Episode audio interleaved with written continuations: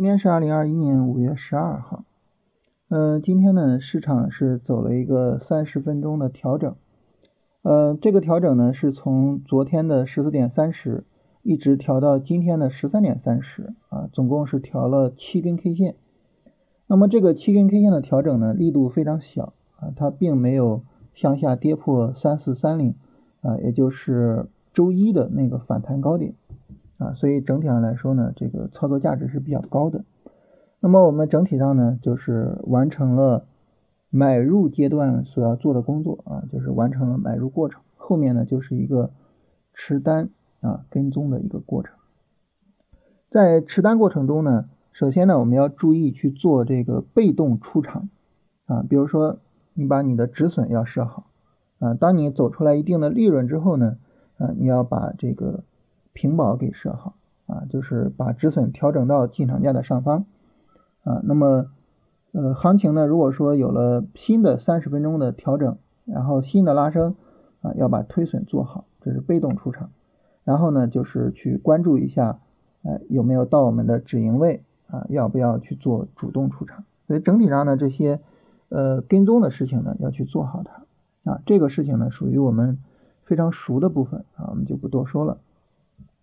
那这是大盘的情况，嗯，板块的情况呢，我们能够看到这个前面涨得好的数字货币跟周期啊，稍微的有一些这个调整啊，现在呢有一些新的板块出来，嗯，华为呢是举办一个鸿蒙的一个伙伴峰会，所以导致呢很多相关的股票上涨，然后呢华为汽车也带动了呃新能源车的一些股票上涨，然后呢是白糖啊。最近白糖的期货价格持续的大涨，带动了白糖的股票，呃，然后台湾的这个疫情啊，然后变得比较厉害，所以带动了我们的芯片啊，因为台湾那边这个产芯片嘛，所以可能会有一个国产替代的作用。还有呢，就是医美的一个持续上涨，所以总体上来说呢，能够感受到哈，这个热点呢，首先。持续性稍微差一些，再一个呢，轮动比较快，所以最近这个行情呢，它可能是一个比较好的啊大盘的一个买入，大盘的一个跟踪机会，但是呢，它未必是一个非常好的板块去做跟踪的行情。啊，所以呃整体上从战略的角度啊，我在这一段时间呢是追求。呃，账户收益能够跟大盘差不多啊，就非常漂亮了啊。这一段行情呢，整体上，呃，我不会去做那个超大盘，尤其是远超大盘的收益。换句话说呢，在板块的选择和跟踪上，可能整体上会处理的更加的平庸化一些啊，甚至呢也会配置一些什么呢？配置一些基金的品种啊，这是我个人的一个呃。处理上的一个大的战略啊，因为整体上来说呢，呃，板块走的不是太理想，所以，嗯，市场行情这个东西呢，有些时候就是它会有那种给我们提供超额利润的啊非常强的延续性的板块，有些时候没有。那么在前者呢，我们会拼命的追求利润啊，而在后者，而在当下的这个行情中啊，更多的就是跟着大盘喝点汤就得了。这是我个人对于这个行情的一个判断以及呢操作处理方式。呃，咱们今天重点是跟大家聊一聊执行问题，是吧？嗯，我们昨天说啊，你得首先有一套自己的稳定的方法，然后呢才有资格去聊执行。好，那我就假设呢，大家都有自己的一套东西了。你有了这一套东西啊，不意味着你马上就能做好交易。执行呢，它肯定还会成为我们的一个拦路虎。为什么呢？你说白了哈，你就是上一堂篮球课啊，老师教给你怎么运球，你的脑子会了，你的手就会了吗？老师说你怎么投篮啊，什么样的一个手势是标准手势，投篮的命中率是最高的？那你拿起来一个篮球，你投你就能投进去吗？那不可能，对不对？我们还需要怎么样呢？还需要去做练习啊，所以呢，我们需要通过练习呢去解决。这个执行的问题，当然这个呢，大家一听啊，老生常谈，对不对？但问题在于，为什么练习是有效的呢？除了练习之外，还有什么东西是有效的呢？这个事儿呢，我们得好好聊一下。那聊这个，我们要怎么聊呢？这个我们就不聊什么心态，不聊什么的哈。我们从心理学，尤其是从决策心理学的角度来聊一下。但这个方面，我我并不是专业的，我我只是看了一些科普类的书籍或者是文章，所以我后面要跟大家聊的内容呢，可能会有错误的地方啊。如果说呢，大家是相关的专家啊，可以在评论区留言哈，指摘一下我们的错误。并且呢，这个提出来自己的一些想法。那么我们知道，我们做决策啊，是大脑在做决策。那么我们的大脑是怎么做决策的呢？考虑到一个问题啊，就是我们每天都需要做大量的决策啊。你比如说早晨起床，你眼睛一睁开，是先拿出来手机看几眼呢，还是直接起床呢？啊，起床之后洗漱啊，完了你做饭，那你是吃什么呢？中式的早餐还是西式的，是吧？啊，吃完早餐要出门穿什么衣服呢？你发现你早晨从一睁眼到还没有出门，你就有一大堆的决策要做。那如果说我们这每一项决策啊，都通过理性的方式去做，那你觉得会怎么样呢？我们的生活会变得更加幸福吗？不会，为什么呢？因为大量的决策没有办法理性。比如说油条这东西能不能吃，吃多少才合适？你要去计算它的热量吗？你要每一顿饭都拿着一个秤在那儿称吗？不太现实，对不对？因为出门的时候，你穿紫色的衣服跟穿黑色的衣服，它有什么本质区别吗？我们到底要穿什么颜色呢？你这玩意儿，你说你怎么选呀？没法选。所以呢，大脑就发现，如果说这些事情啊，我们都通过理性的方式做，那么决策就会成为我们生活中的负累，以至于我们没有办法正常的去生活。所以呢，我们大量的决策其实是靠什么在做呢？靠本能在做，靠直觉在做。啊，你进了一个餐馆。点菜，看一眼这菜好像不错啊，行，来一个，是吧？靠眼缘，对不对？啊，所以，我们生活中的绝大部分百分之九十九的决策都是纯粹靠直觉的啊。只有什么呢？只有那些我们认为非常重要的啊，我们才会审慎的去思考，然后呢去做。理性的决策，所以为什么我们会觉得三思而后行是一个非常难能可贵的品质呢？就是因为三思而后行并不是我们的常态，我们的常态是靠直觉、靠本能啊。当然，大家可能会说啊，说那这么决策它靠谱吗？当然靠谱，尤其是什么呢？尤其是。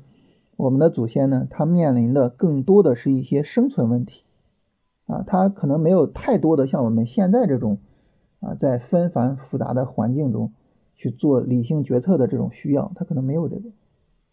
嗯，当你看到一条蛇的时候，你还需要去思考吗？对不对？要么作战，要么赶紧跑，啊，都是瞬间反应。所以呢，这种直觉反应呢，实际上在那个时候是起到非常大的作用的。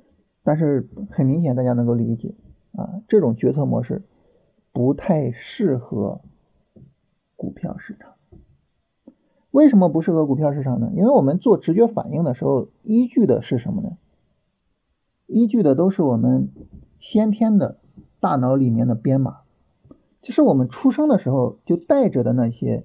大脑里面的编码啊，在这儿我们要说一下啊，我们每个人出生的时候都不是一张白纸，我们脑袋里面其实是包含着很多先天的编码的。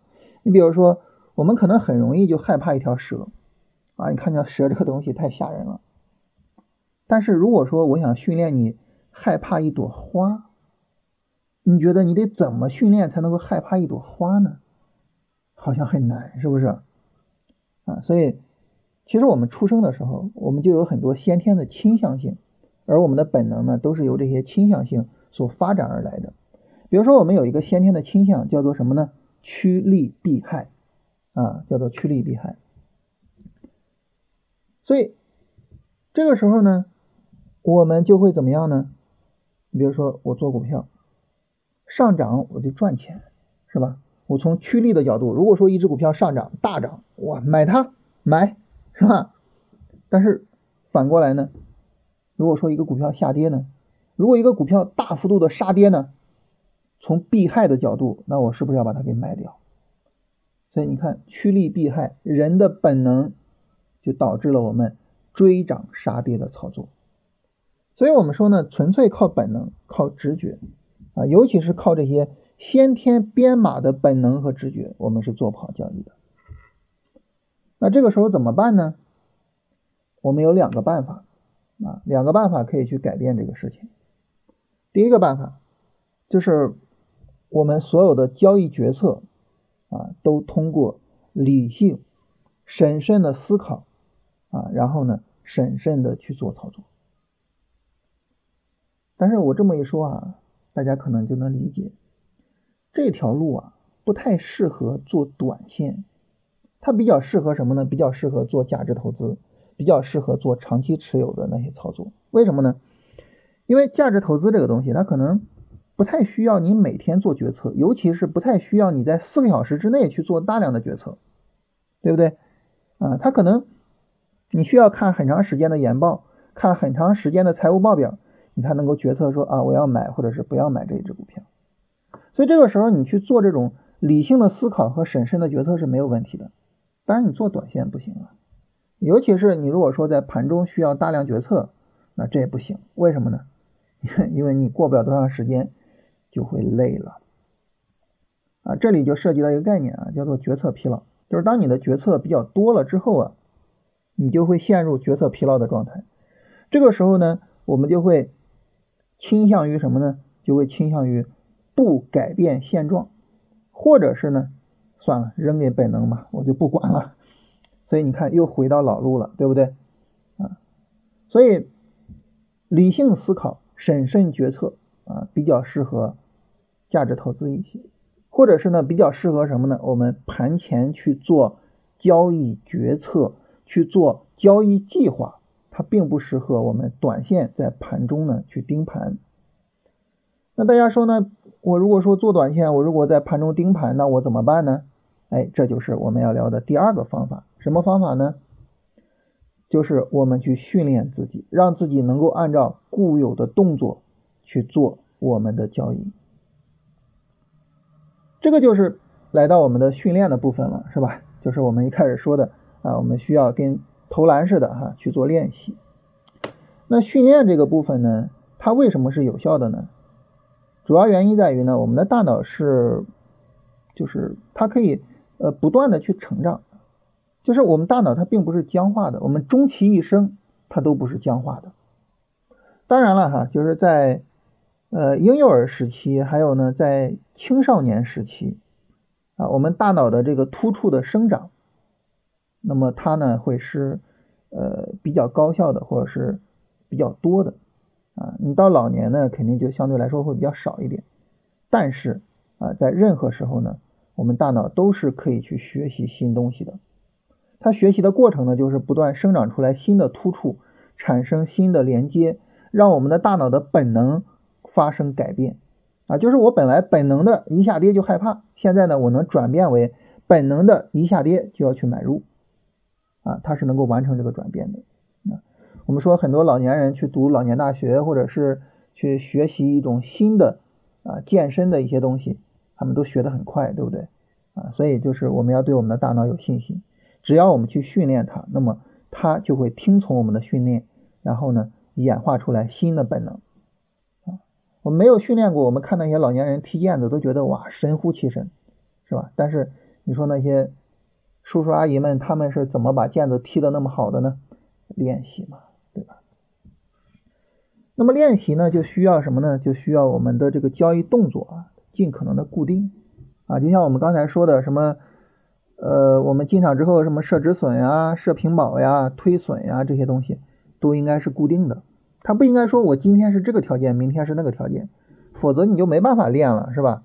你说你去练投篮，今天去老师说，哎，你用这个姿势啊去练，明天呢改那个姿势去练，没法练。所以这就是我们昨天反复强调啊，你得有自己的，不再去大幅度的改动的交易方法，然后呢才能说去练习。练习呢就是每一次都去。这么设止损，每一次都去这么去推止损啊，慢慢的呢，你练的多了，然后呢，你熟练了，在盘中呢，该做什么动作很清楚，然后呢，一点鼠标就是这么个动作啊，这个时候呢，你在盘中的操作呢，就算是靠谱了。所以呢，从执行的这个角度啊，呃，根本上去解决这些问题呢，就是两点啊，第一点呢，就是在盘前。理性思考、审慎决策，拿出来一个完整的交易计划。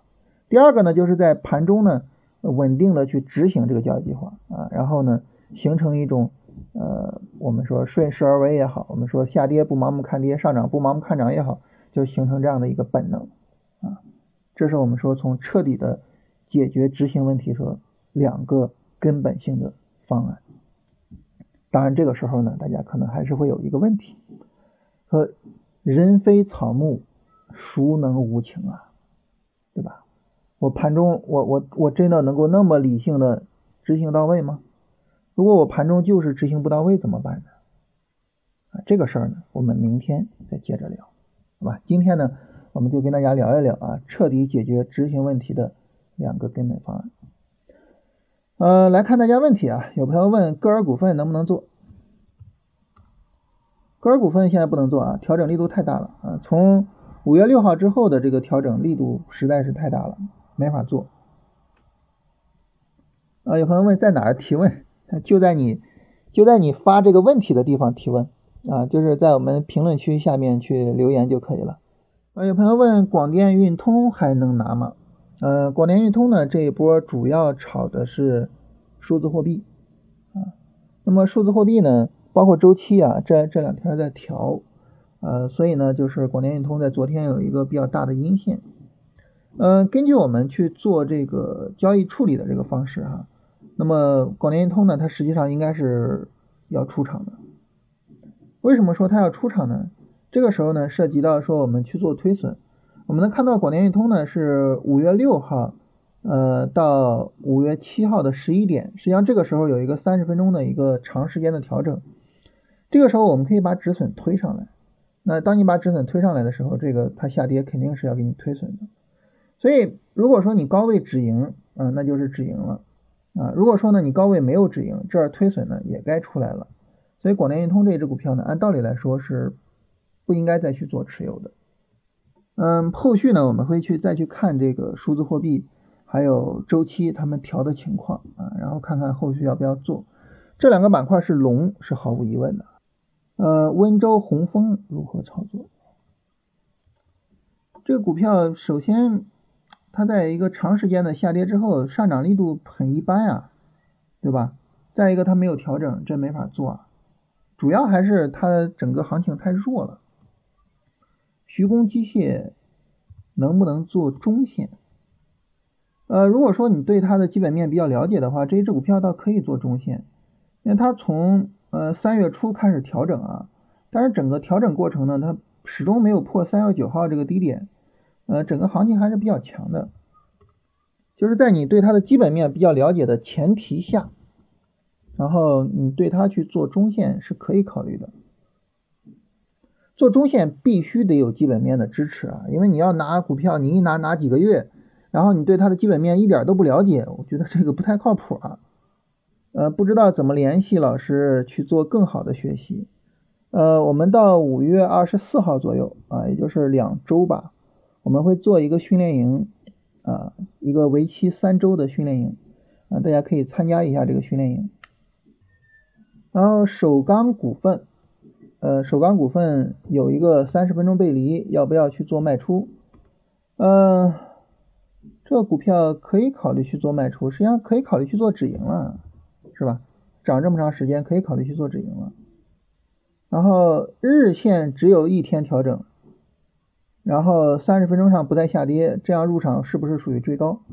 这种入场它不属于追高，这种入场属于什么呢？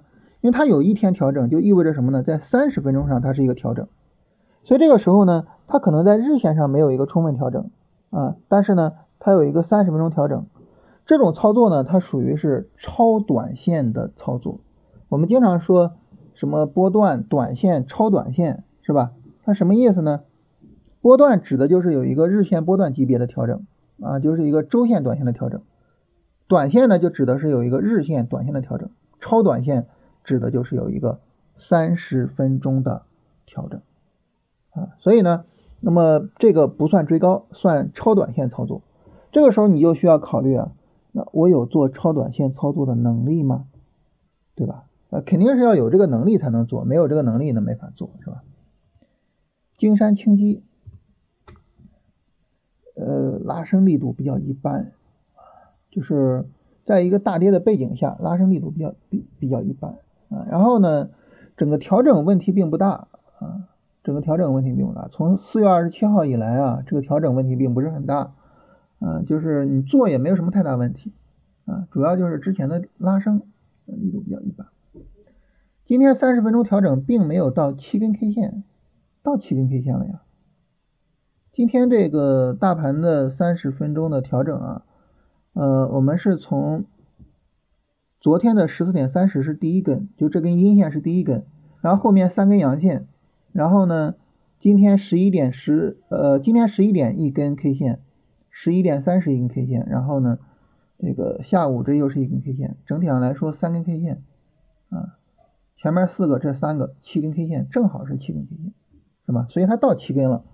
另外呢，想跟大家说一下，就是这个七根 K 线，这个七呀，这个数字它只是给大家一个参考，大家参考着这个数字去判断调整是不是充分，但是呢，这个数字并不是本质的，啊，它只是一个参考而已。如果说你把这个数字作为一个本质的东西，它六根也不行，八根也不行，那这个就肯定是过分了，是吧？啊，我们对市场的要求太高了。北汽蓝谷啊，早晨买的五分钟背离，其实你不应该直接去看五分钟的背离，应该是首先看日线的情况啊，然后日线上呢，你判断能做，然后再去说，呃，它有一个什么样的情况啊？北汽蓝谷这个我们尽管比较看好新能源车啊，在做新能源车，但是呢，并没有做到北汽蓝谷啊，因为它整个调整呢力度稍微大一点，昨天呢还是一个放量的阴线，所以并没有做到。然后华谊集团啊，华谊集团这个调整倒还可以啊，华谊集团这个调整是没有什么问题的。医美板块的调整怎么样？太快了，就调了两天就往上涨，太快了，整个调整不够充分。啊，昨天晚上还专门选了一下医美的个股啊，就是看一看板块调的不充分，那有没有调的充分的个股呢？啊，昨天还专门选了一下，因为医美呢，呃，是目前来说就是还是说。延续性最强的、最好的一个板块。后续的话，重点的就是看周期跟数字货币的调整情况。硕士生物是不是能回头？呃，不行，调整力度太大了。中国保安，中国保安调整力度也太大了。训练营什么时候开营？预计是五月二十四号啊，五月二十四号，然后呢，到六月中旬吧，六月十号或者是十五号。这之间给大家一个充分的看视频的时间啊，因为所有的视频都已经做好了，是吧？有的是一期的视频直接用，有的是我全新的重新做的视频。那视频做好了，有那么多的视频，大家呢先有一个充分的时间先做预习啊，然后呢预习完了，这个时候呢再带着大家去正儿八经的做训练营啊，可能效果会更好。所以可能会在五月二十四号开始。然后到呃六月十号或者六月十五号这之间给大家留出来充分的自学时间，然后六月十号、十五号或者啊就是看看到时候具体什么时候，然后我们正式开营。克拉制造，呃克拉制造这个调整不够充分啊，只有四根 K 线。金发拉比，金发拉比这个调整也是不够充分，也是四根 K 线，这都需要等一等。呃，龙回头是不是破十日均线就意味着调整到位？还是说啊，就是一个参考啊？这个数字就是一个参考。破二十均线或者三十均线就算调整大了吗？它有可能是一个小波段调整啊，小波段调整破二十或者破三十是很正常的。共创草坪，嗯，这只股票就可能整体上来说呢，没有那么活跃。它之前的调整没有什么太大问题啊。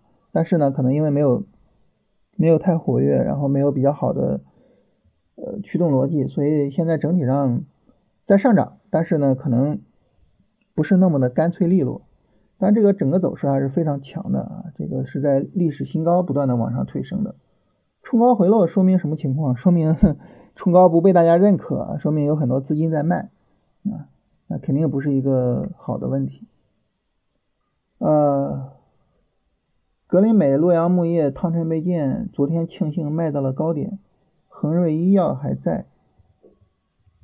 啊，这个是昨天说的那四只股票，恒瑞医药，恒瑞医药总算涨了，我觉得还能再买。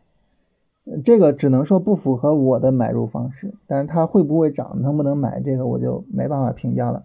恒瑞医药这种走势啊，得用长线的思维做。